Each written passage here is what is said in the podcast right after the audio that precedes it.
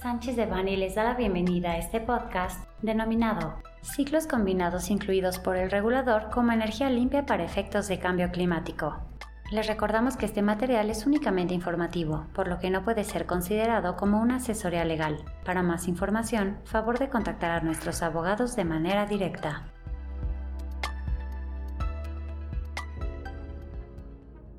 El 26 de mayo de 2023, la Comisión Reguladora de Energía emitió una resolución que cambia la porción de energía limpia atribuida a cogeneración eficiente, relaja los requerimientos para ser acreditado como dicho tipo de cogeneración y adiciona los ciclos combinados como energía parcialmente limpia, en términos de cambio climático.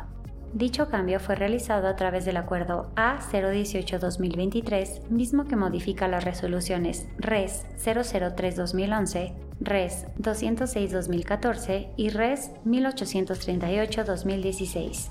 En resumen, el impacto de la modificación tiene dos vertientes. 1 México está incrementando artificialmente su producción de energía limpia, de tal forma que mejora las estadísticas actuales, muy probablemente para argumentar el correcto cumplimiento de metas en energías limpias. Y 2.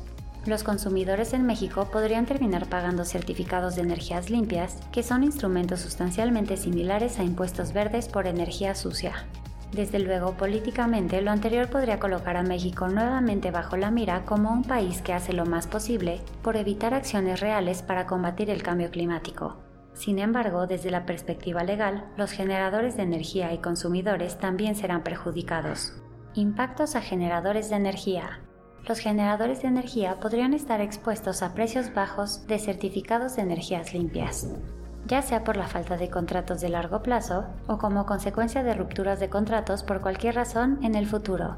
Es relevante aclarar que no estamos seguros de cuál pueda ser el impacto en el precio de certificados de energías limpias, ya que esto depende del monto en excedente de certificados que sean acreditados por la Comisión Reguladora de Energía, a cogeneración o ciclos combinados que comiencen operación después del 11 de agosto de 2014. Impactos a consumidores.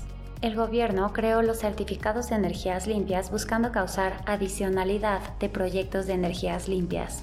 A los consumidores se les impuso la obligación de pagar por esos certificados con el fin de que se pudiera asignar proporcionalmente la responsabilidad climática sobre el consumo de energía.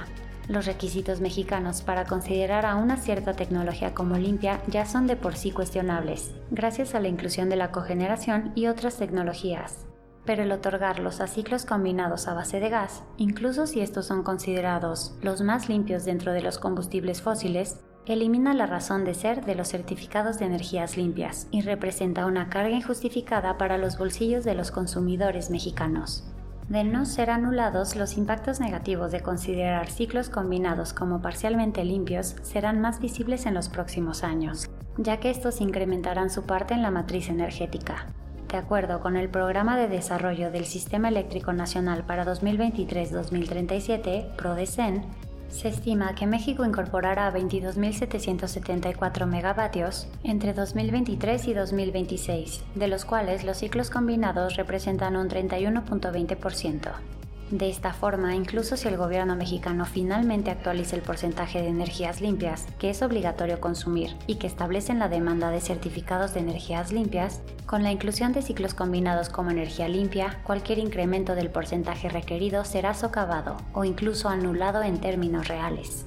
En este sentido, la modificación debería de ser de especial preocupación para consumidores altamente regulados, ya que sus efectos podrían tener repercusiones en el cumplimiento de políticas de ESG y las consecuencias que esto conlleva hemos ideado consideraciones contractuales y prácticas para consumidores y generadores que mitiguen los potenciales impactos causados por la modificación, y con gusto podemos discutirlos con ustedes de requerirlo. Asimismo, hemos analizado este asunto desde una perspectiva de litigio y consideramos que pueden existir argumentos fuertes para combatir la modificación frente a los tribunales. Nuestros expertos en energía tienen una gran experiencia ayudando a clientes en asuntos de consultoría regulatoria y negociación contractual nuestro grupo de industria energética provee asesoría integral, incluyendo corporativo, transaccional y fusiones y adquisiciones, licitaciones, contratos, fiscal, regulatorio, comercio internacional, laboral, resolución de conflictos y gobierno corporativo y cumplimiento.